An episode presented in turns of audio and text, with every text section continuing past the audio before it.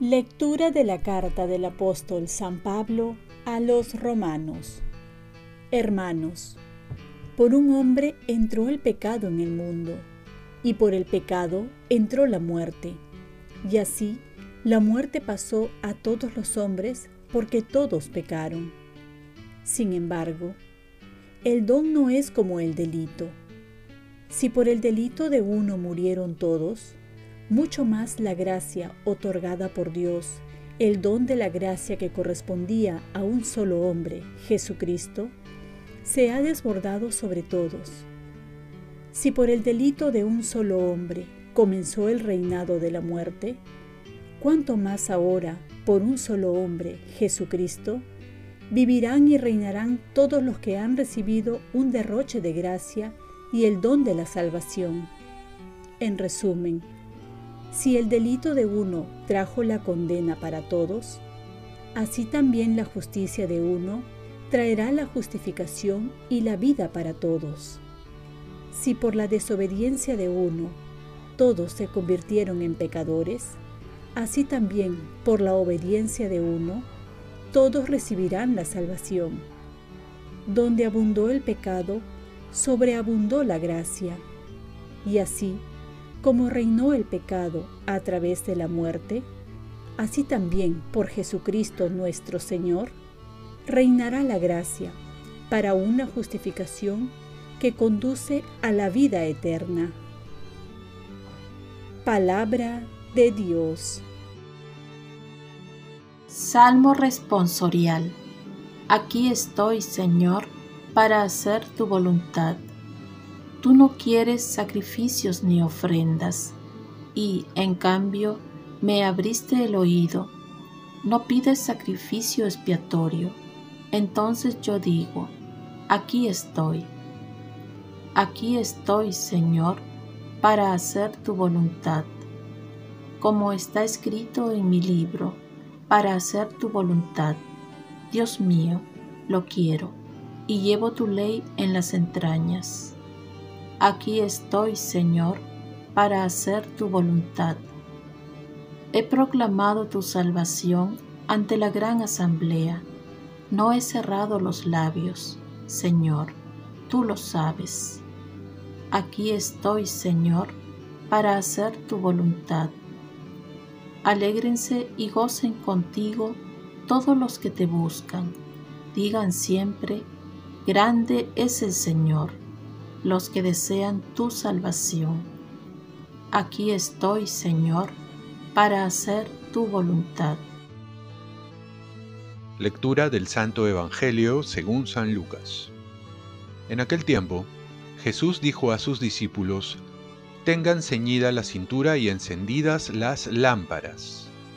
Ustedes estén como los que aguardan a que su Señor vuelva de la boda, para abrirle apenas venga y llame Bienaventurados los criados a quienes el Señor al llegar los encuentre en vela.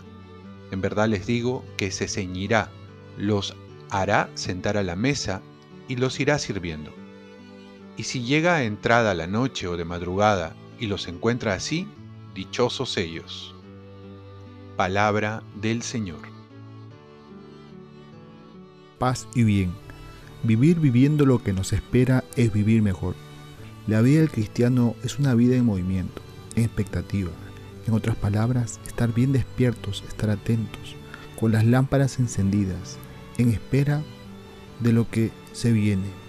Todo lo contrario es vivir dormidos, esto es inconscientes, fuera de la realidad, sin saber a dónde se va, insensibles, dejando pasar muchas oportunidades. Vivimos despiertos o dormidos. La vida en atención y en espera es estar consciente de una realidad inminente, que es el encuentro que vamos a tener con Jesús. En una segunda venida, pero sobre todo y muy pronto en un encuentro con Jesús a través de la muerte. Ahora, también tenemos que saber que nos espera con Jesús un encuentro gozoso, una fiesta, una boda, un banquete. Por lo tanto, esta es la dicha en este presente, de saber lo que nos espera. Por eso Santa Teresa de Jesús va a decir, muero porque no muero, por tan alta dicha que espero, muero porque no muero. Jesús nos habla que seremos dichosos, que Él mismo nos atenderá, pues es nuestra mayor esperanza. Entonces, si es así, si es un encuentro de alegría y de gozo, ¿por qué debemos temer la muerte? El que está despierto sabe a dónde va. Muchas personas viven día al día, pero se olvidan de lo que les espera. Si viéramos nuestros problemas, dificultades, enfermedades, padecimientos en miras a este encuentro, nos sería más llevadera la vida. No es huir de la realidad, sino afrontar nuestra realidad tomando en cuenta una verdad, que es el encuentro con Jesús. San Ignacio Loyola nos motiva entonces a que las cosas que hagamos la pensemos si va a darnos paz el momento de nuestra partida a la casa del Padre.